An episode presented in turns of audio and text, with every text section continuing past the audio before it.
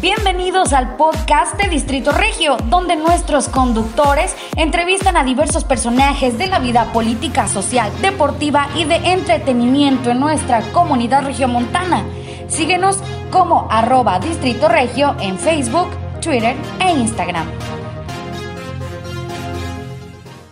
Hola amigas y amigos, ¿cómo están? De Distrito Regio, soy Gabriel Garza y me da mucho gusto saludarlos otra vez en una edición de nuestro podcast. Hoy vamos a platicar con nuestra amiga Rosaura Puente de Realigo, Cultura Financiera, que es una promotoría de MedLife aquí en Monterrey, y nos va a hablar del tema pues de salud financiera, de cómo tenemos que prepararnos para el futuro y, bueno, de un, tema que ha elegido Rosaura, que es muy buena amiga, muy interesante, que nos pondrá a pensar a todos nosotros sobre nuestras finanzas del presente y del futuro. ¿Cómo estás, Rosaura? Gusto en saludarte. Muy bien, Gabriel, un gustazo también para mí. Bueno, pues vamos a platicar de un tema que me decías ahorita, Rosaura, a veces a los mexicanos no nos gusta mucho entrarle, ¿verdad? El tema de la, de la planeación financiera, el tema de lo que va a suceder con nosotros en el futuro, de la muerte, que incluso decíamos ahorita, pues la festejamos, la celebramos eh, el, día 2 de noviembre, pero a veces como que es algo que, ¿qué será? ¿Por cultura no queremos entrarle al tema, Rosaura? Sí, la verdad es que muchos pensamos que es de mala suerte, ¿no? De hecho, hacer un testamento o pensar en algún momento no estar, es de, no, no, no, no me traigas esas ideas ahorita este, a la cabeza, no lo atraigas, cuando es un tema que tenemos que entender que es una realidad, ¿verdad? Es, es nuestra única, única certeza, es que en algún momento pues vamos a dejar de estar aquí. Bueno, y cuéntanos acerca de Realigo, ¿qué, es lo que hace? ¿Cómo fue que iniciaste con, con este emprendimiento? Claro, fíjate que nace con la intención de seguir trabajando en la cultura en México. Eh, Gabriel, así rápidamente como preámbulo, yo tengo más de 15 años trabajando en organizaciones de la sociedad civil, buscando un cambio de paradigma ¿no? en el pensamiento del mexicano, un poco en el tema de discapacidad, un poco en el tema de condiciones de pobreza, cultura cívica, entonces educación. Entonces, eh, la idea es, em, revisando cómo es que hoy en día llegamos a la tercera, cuarta y quinta edad, lo que es bien interesante. O sea, ya la tercera edad son los 60, ¿no? La cuarta edad son los 80, la quinta edad son los 100 años, los supercentenarios, y hay muchos supercentenarios en el planeta. Entonces, llegamos en condiciones tristes, tristes en donde dices, oye, tuvo una vida productiva y resulta que ahora está en una casa de retiro padeciendo ciertas cosas. Entonces, pues cómo podemos trabajar el tema de la tercera, cuarta y quinta edad desde la cultura. Y uno de, de los temas que han parecido eh, pilar de esta circunstancia que viven los adultos mayores es el financiero. Entonces, Religo nace con la intención de hablar este tema, de decir, oye, bueno, ¿qué hacemos en nuestra vida? ¿Cuáles son estos retos financieros que nos toca vivir para poderlos sortear y llegar a esta edad en una condición distinta a como se está llegando hoy en día, ¿no? Para la mayoría de los mexicanos. Y esa es la, la intención con la que nace Realigo. Realigo significa realización en esperanto, entonces, este, esa es la historia. Bueno, ¿y qué datos duros, digamos, tú conoces? Eh, bueno, ustedes son una, una promotoría que están, eh, pues, asociada con, con MedLife, que es una compañía internacional muy conocida, pero ¿Cuál es la, ah, realidad en, México de cómo, cómo planeamos los, mexicanos nuestro futuro eh, y, qué, es lo que vamos a dejar para las siguientes generaciones? Fíjate, están súper interesantes las estadísticas. Nosotros identificamos en Realigo seis retos financieros, Gabriel. El primero es ahorrar. ¿no? Las personas en México no solemos ahorrar. Y te hablo de siete de cada diez mexicanos no ahorran y menos a largo plazo. ¿no? Esa es la primera estadística. Em, tres mexicanos, eh, o bueno, si tres mexicanos de cada diez eh, tienen problemas financieros de manera importante. Hacemos uso de las tarjetas de crédito, o más bien las tarjetas de crédito hacen uso de las personas, no se, se manejan como extensión de de recursos cuando realmente debe ser un método de financiamiento. Entonces, ahí hay otro reto muy grande de poder saber utilizar el financiamiento adecuadamente y no caer en un tema de endeudamiento que no se pueda salir de él, ¿no? Me encantan las películas y las series, Gabriel, y bueno, fue, estuvo muy, muy de moda el juego del calamar, sí. en donde la gente dice, bueno, ¿y ahora cómo, le, cómo pago, no? Porque es una, es una bolita de nieve que te puede aplastar el uso de las tarjetas. Eh, otra estadística es que solo el 17% de los mexicanos tienen un seguro de vida, por ejemplo. Es impresionante lo, lo escasa que es la cultura de, de la protección en México. ¿No? Incluso en el tema de cuántas casas están aseguradas, por ejemplo, en la Ciudad de México, que es zona sísmica. Sí. Se ha caído la ciudad dos veces. Y luego debería ser para que el 80% de la ciudad estuviera protegida, ¿verdad? Y no, no es así. Es escasa el, el esquema de, de, seguridad en México. Eh, hoy en día, otro de los temas es que el 67.4% de los mexicanos ante una emergencia le pide préstamos a la familia. ¿No? Oye, que van a operar a fulanito y bueno, pues oye mamá, oye madrina, padrino, tío, ¿no? Siempre hay un tío que, que dice, bueno, pues ándale, yo le brinco. ¿No? El otro, un, un, un poquito más del 30% empeña, ¿no? Y más o menos un 22% pide adelanto de nómina en su trabajo. ¿Por qué? Pues porque no ahorra y porque está endeudado. Claro. Entonces, en el momento de la emergencia, pues no hay con qué. No, así más o menos eh, son, son estos retos. Ya cuando hablamos de retos de inversión en el tema de educación, por ejemplo, pues ya acceder a un tema universitario es prácticamente un reto nacional. Las estadísticas dicen que de cada 10 eh, personas, solamente dos entran a la universidad. Y adivina cuál es la principal causa. Pues la económica, okay. ¿no? Por supuesto.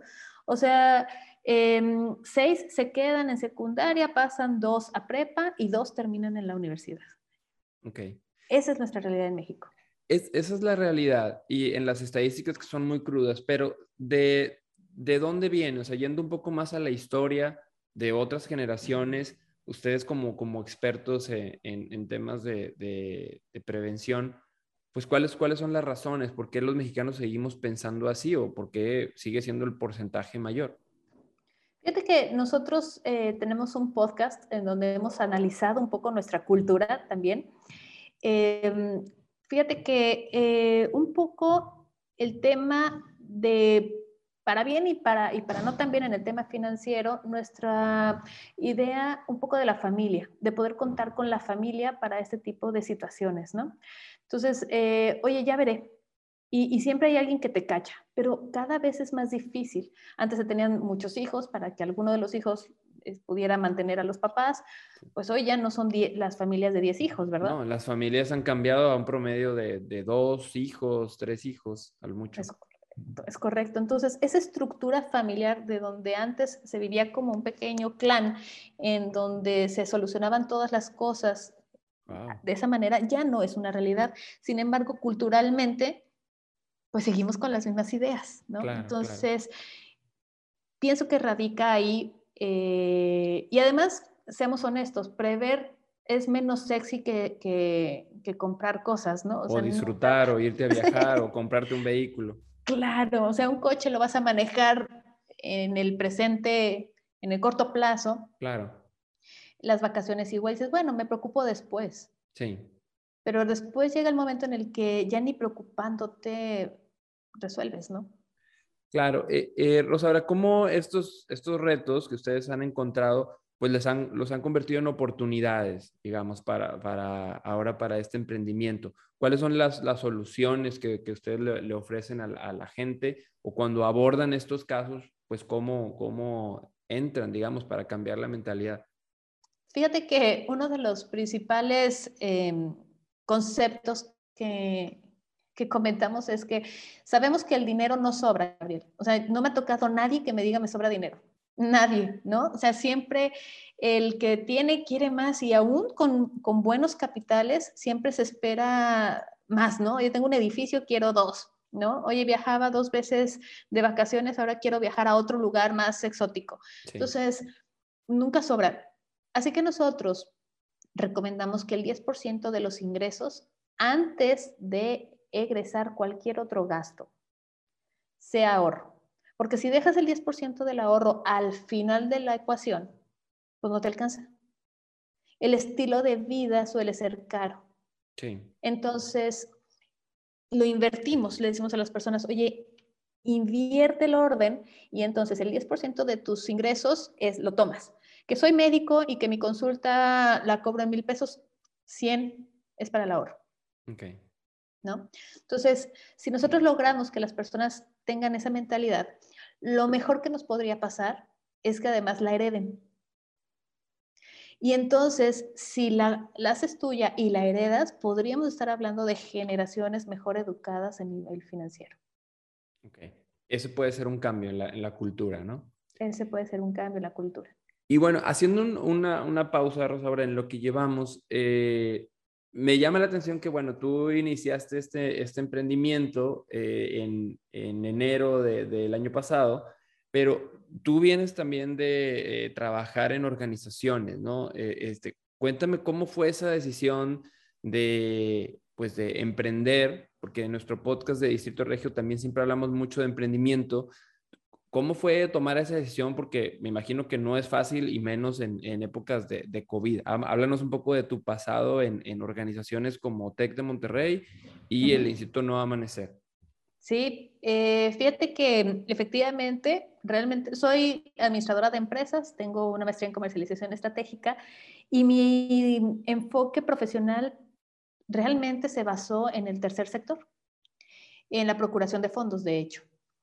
Y siempre ha sido apasionante el tema de poder acceder a las personas que pueden compartir sus recursos a personas que por circunstancias de la vida les tocó unas condiciones eh, menos favorables.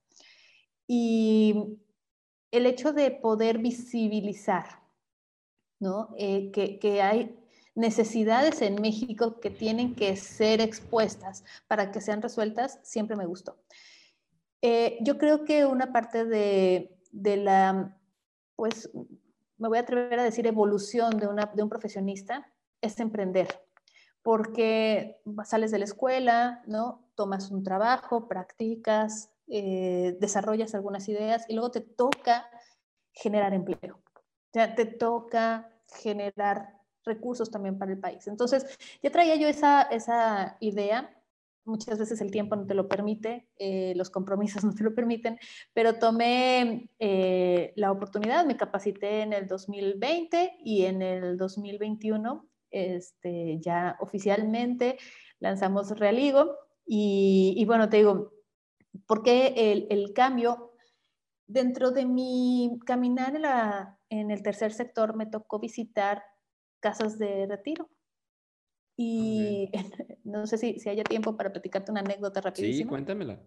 Bueno, eh, fui con mis hijos aún así, justamente, ¿no? Muy bueno, de hecho, uno de los, de los de aquí de Monterrey con los que yo competía para bien, ¿verdad?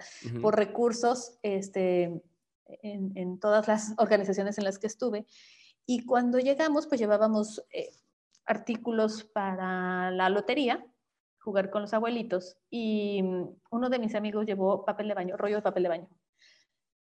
La verdad es que no me gustó el regalo, o sea, era para higiene personal, pero dije, ¿cómo rollo papel de baño? Bueno, total, llegamos al, a la casa de retiro, se juega la lotería, se reparten los premios así como das, ¿no? este, oye, para sorpresa, Era lo llevábamos, sí, llevábamos pastas de dientes, cepillos, llevábamos de, de, varias cositas así con moño y todo, y el papel de baño se reparte y cuando puedes robar el premio, los abuelitos se robaban el papel de baño.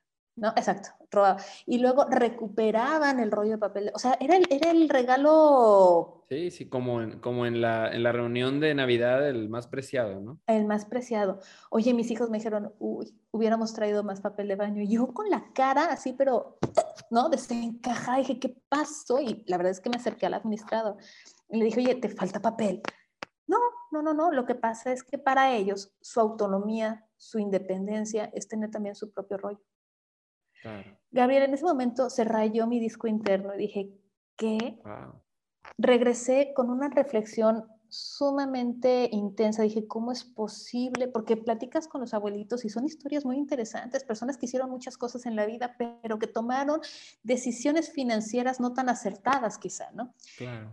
Y ese fue el punto de inflexión para poder decidirnos por Realijo. El rollo de papel de baño en una experiencia de voluntariado. Claro, porque, bueno, la, conclusión sería eh, que, a lo mejor los productos de higiene, pues damos por hecho que es algo muy común, que, vamos a usar, que debemos usar todos los días, pero al llegar a una etapa de la vida, como nos decías ahorita, este dato muy impactante, que pues el promedio de vida, eh, afortunadamente, por la ciencia, la salud, pues ha, ha crecido, este, eh, y, perder e, ese derecho, entre comillas, o esa, autonomía, pues es, es, como, como un golpe muy, muy duro, ¿no? que como, como dices ahorita y, este Ross, eh, pues a lo mejor nos estamos preocupando por el día a día, ¿no? Por, por, por, las vacaciones, por el coche que vamos a manejar, por la casa que vamos a usar, pero no estamos pensando en el futuro, si Dios nos, nos presta vida y salud para llegar si vamos a llegar, pues ¿quién nos va a cachar? Como decías ahorita. Si ya a lo mejor las familias no son tan extensas como antes, eh, pues vamos a depender de nosotros mismos o de a lo mejor una, una prevención eh, financiera de un seguro como los que me imagino ustedes ofrecen, ¿no? Es correcto. Fíjate que de los, de los seis retos financieros que te comentaba que, identificamos, yo priorizo dos. El ahorro, porque si no ahorras, no, no logras nada, eso es un hecho, ¿no? Y el tema del seguro. Y no porque nosotros lo promovamos, al revés, porque vimos su prioridad es que lo promovemos. Sí. O sea, tener un seguro te permite que cuando las circunstancias de la vida se presentan, alguien pague tu riesgo. Okay. Alguien pague el dolor financiero del hecho. Dices tú, oye, ¿cómo? Eh, no, ahorita yo, yo te decía que el, o sea, todo iba a, estar como en el tema de cómo los mexicanos lo pueden perder todo en una sola generación. Y la verdad es así. O sea, de repente fallece la abuela, vende la casa. Internaron al papá, vende el terreno. En México se compran los bienes inmuebles dos o tres veces más caros, Gabriel, por el financiamiento. Es impresionante. O sea, el tema del crédito hipotecario es caro. Te cuesta dos veces el valor real de tu casa. Y se rematan por circunstancias negativas. Hay hasta un dicho que dice en México, los bienes son para resolver los males. Yo creo que deberíamos quitar ese dicho de nuestro... Este, argot popular. Argot popular, porque los bienes deberían ser para hacer crecer el patrimonio, no para resolver los males. Porque si compras la casa dos veces más cara y la rematas a veces en menos de lo que vale, ¿dónde estuvo el negocio? No, no fue negocio, claro. No fue negocio. Y así, N cantidad de circunstancias. Oye, ya sé, fíjate que le pasó esto a el primo, la abuela, el tío. Todo el mundo le brinca poquito, ¿verdad? Para el evento negativo. ¿Qué tal que en lugar de tener que brincarle para eso, hubiera un seguro que responde y todo el mundo sigue con su vida, con la tristeza del hecho, porque el fallecimiento, la enfermedad, la invalidez siguen doliendo, pero que no duelan adicional a una pérdida económica familiar que no se recupera en la siguiente generación, Gabriel. Es lo triste. Ok. Ros, háblame de cuáles son los, los mitos a la hora de hablar de seguros, porque no lo, no lo podemos evitar, pero es un, es un estereotipo eh, eh, que, bueno, muchos pues le sacamos la vuelta a, la persona de seguros, ¿no? Eh, este, ¿Por qué? Porque pues sabemos que, nos, que nos va a vender, que nos va a intentar eh, pues que, gastemos y, demás, ¿no?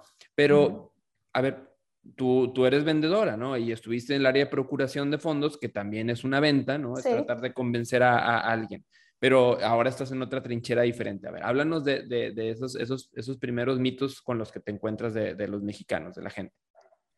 El reto principal que tiene un seguro, Gabriel, desde mi punto de vista, es que es un em, producto, por así decirlo, un servicio, eh, que adquieres cuando no lo necesitas. Okay. Ese es el reto más grande, porque tú quieres un carro, vas a la agencia y dices, quiero un carro.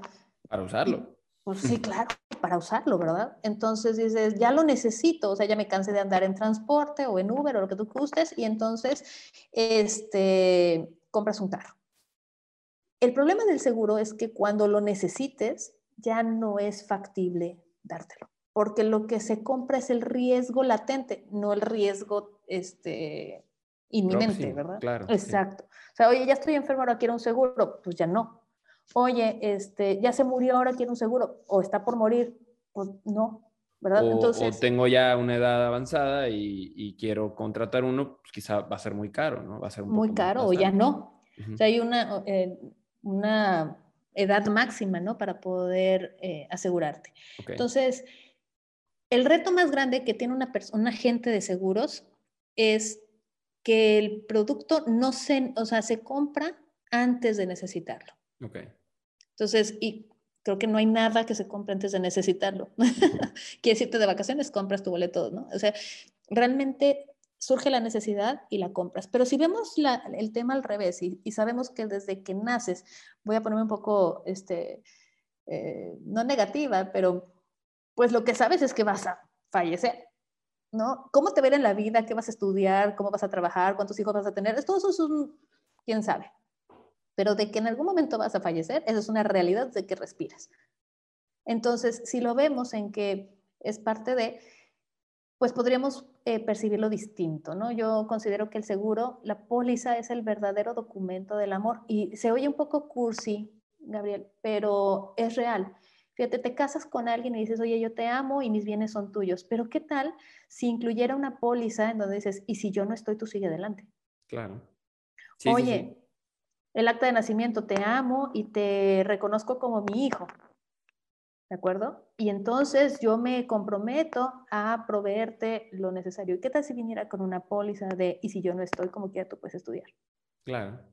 O sea, el hecho de que las personas puedan seguir sin ti porque tú pensaste en ellas, me parece un, un- de verdad un instrumento de amor. Sí, es un acto de amor, claro.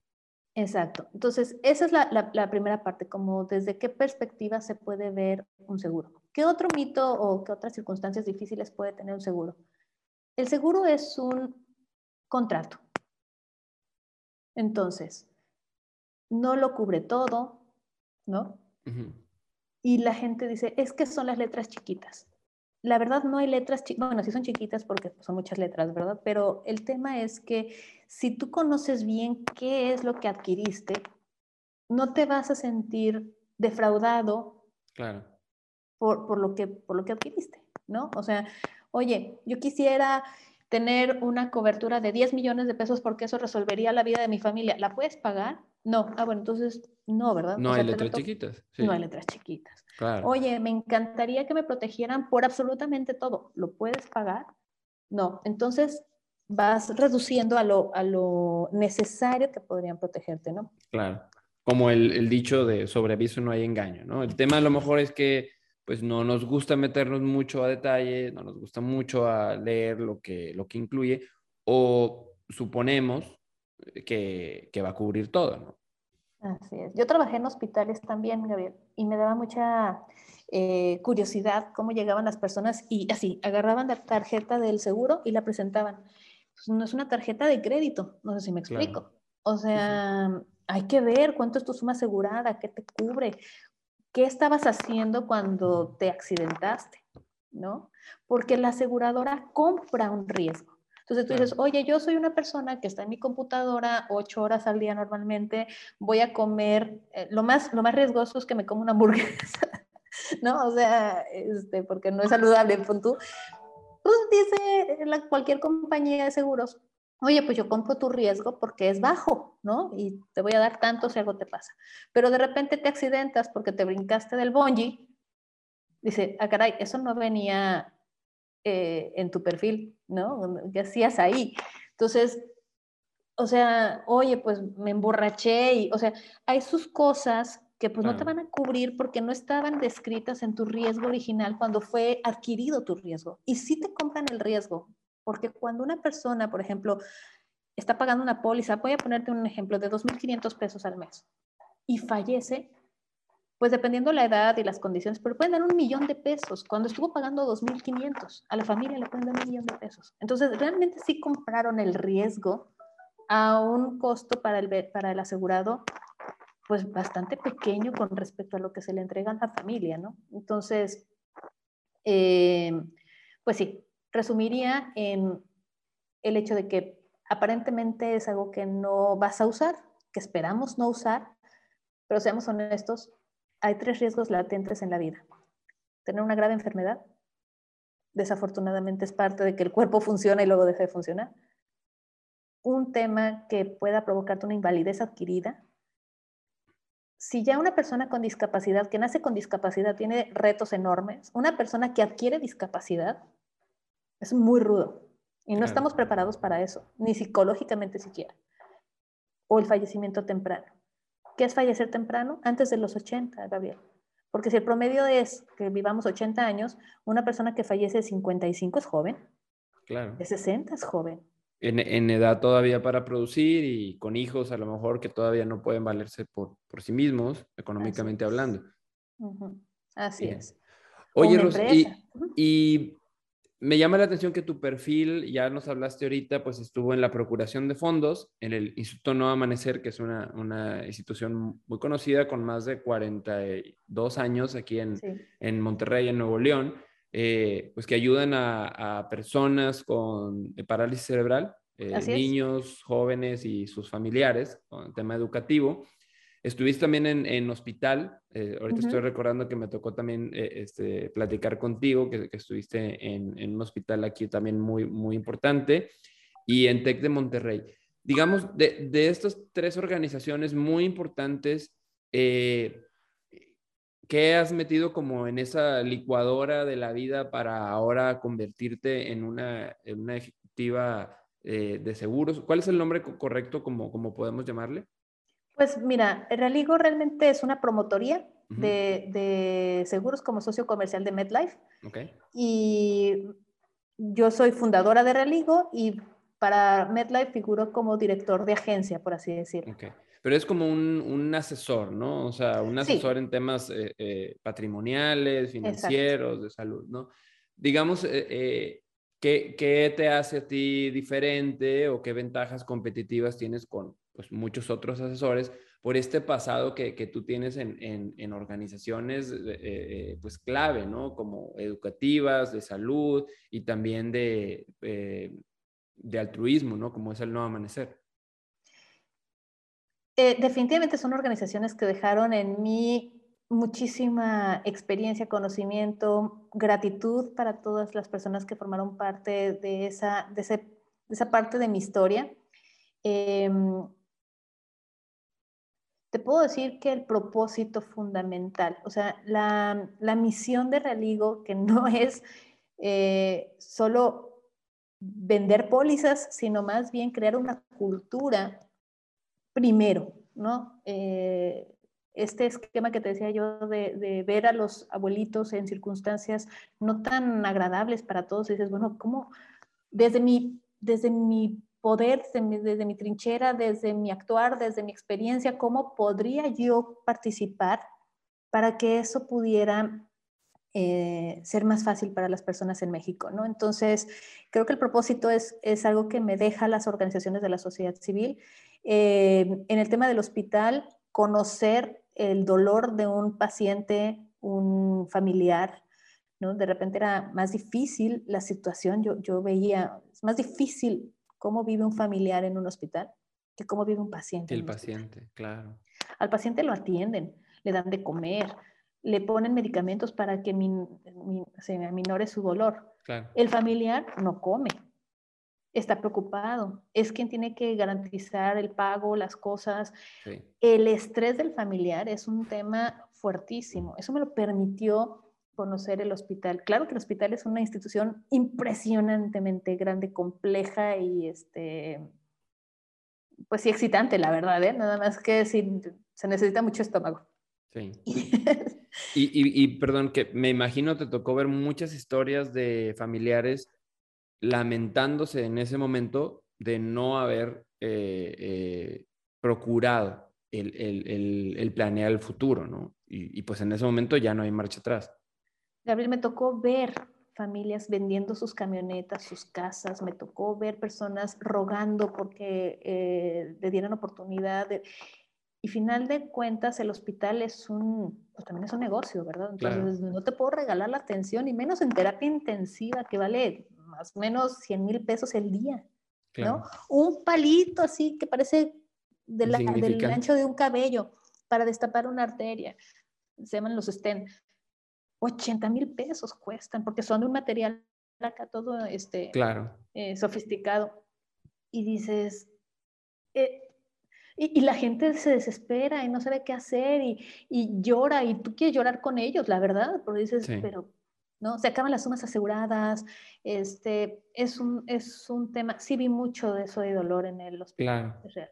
Pero bueno, qué, qué interesante que todo, todas esas experiencias, eh, a veces eh, pues dramáticas, eh, Rosaura, pues lo has llevado a un emprendimiento que es Realigo, cultura financiera, me da mucho gusto que estés pues ahora con este nuevo propósito de, de, transformar esta cultura que nos diste datos súper impactantes. Yo, yo me quedo eh, pues sorprendido y sé que la gente que, que, nos escucha y nos ve de Distrito Regio también, pues seguramente va a tomar en cuenta todos estos comentarios. ¿Cómo la gente los puede contactar? ¿Cómo los puede buscar para tener una, una charla? Agradable, eh, primero, como porque es muy agradable siempre platicar contigo, Ross, eh, y que cada quien pues, pues, pues empiece a, planear, que empiece a reflexionar en este inicio de año 2022, pues cómo estamos planeando no nada más el día de hoy o la semana o las vacaciones, sino el futuro. Y, no solo el futuro nuestro, Gabriel, sino el de las siguientes generaciones, que eso tiene, por ejemplo, eh, el tema de, países nórdicos o, nuestro vecino Estados Unidos, ¿no? Que ven mucho por cómo va a estar la siguiente generación. Okay. Entonces, si podemos ir viendo eso, o sea, como, no, no qué va a ser la, siguiente generación por nosotros, sino nosotros qué vamos a hacer por la siguiente generación, que seamos un peldaño para la siguiente generación, ¿no? Y no que ellos sean un, un, salvavidas para nosotros. Se trata de ir creciendo y no de ir cayendo. Entonces, eh, ¿Cómo nos pueden encontrar? Nos pueden encontrar en nuestras redes. Tenemos eh, Facebook, LinkedIn, Instagram como Realigo MX. Y, bueno, también eh, tenemos eh, los teléfonos, ¿verdad? Somos eh, más de 10 socios consultores que estamos felices y preparándonos y todo para poder brindar la mejor asesoría, porque es individual, o sea, cada quien tiene sus metas particulares, sus preocupaciones particulares, sus sueños particulares, entonces cada sesión es completamente individual y personalizada. Muy bien. Y danos los teléfonos también para ver cómo, cómo te pueden contactar. Si claro, por ahí. sí, por supuesto. Les doy el, el, el, propio, es el 81 15 14 25 29. Muy bien. Y recuérdanos qué significa realigo. Realigo significa realización. El idioma es esperanto. Eh, el esperanto es un idioma fabricado eh, por un polaco que quería, tener la utopía de la igualdad lingüística. Entonces, para, para nosotros que, que, la promotoría se llame Religo y que sea realización, es realización para todas las personas en todos los rincones, ¿verdad? Oye, sin decir nombres, obviamente, pero en, en este tiempo que llevan, ¿te ha tocado ya? ¿Tienes algunos casos de éxito de, de algunos de tus clientes pues que comiencen esta realización o esta planeación? ¿Alguna historia ahí que nos puedas contar? Bueno, tengo historias muy bonitas, o sea, estamos protegiendo, por ejemplo, a una persona que quedó viuda, ¿no? Y entonces está protegiendo a sus hijos. Tenemos eh, una historia de alguien que no creía mucho eh, en el tema de seguros y le dio COVID y dijo, o sea, se, vio en una situación complicada y me habló, me cerró. Gracias, porque mi tranquilidad cuando estaba en circunstancias difíciles dije, bueno, pero al menos tengo algo para que mi hija siga adelante, ¿no? Entonces, Sí somos una promotoría joven, no somos tan jóvenes los que estamos en la promotoría, ya tenemos mucha experiencia. Mucha experiencia, claro. Eh, pero tenemos eh, historias muy bonitas que estamos protegiendo patrimonios. Me encantaría, Gabriel, te lo digo con todo el corazón, que cuando decimos un seguro te proteja y no te enfermes, te proteja y no haya fallecimiento, te proteja y jamás vivas una invalidez. No es un escudo así. Me encantaría que fuera así, pero lo que se protege es el tema financiero. Claro. Que no sea una catástrofe financiera para ti y las próximas generaciones familiares.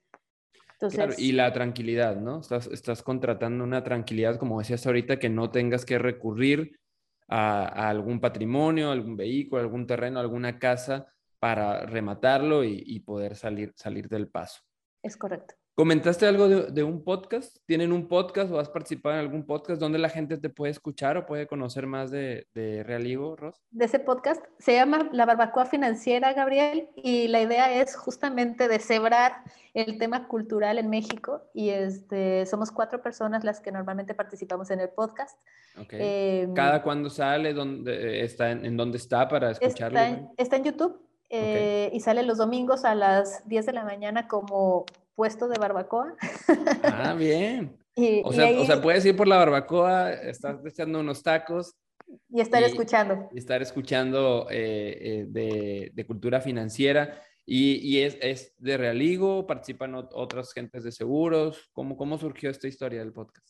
La idea sí es de, Realigo, pero la quisimos em, un poco separar ¿no? del tema de seguros en sí sino más bien como platicar un poco de qué pasa en nuestra sociedad. Entonces, el primer podcast, por ejemplo, fue con un sociólogo que hablábamos de cómo para nosotros eh, planear a largo plazo es difícil como mexicanos, si, si no consideras los 15 años de las hijas, ¿verdad? Eso sí se planea con, la participación.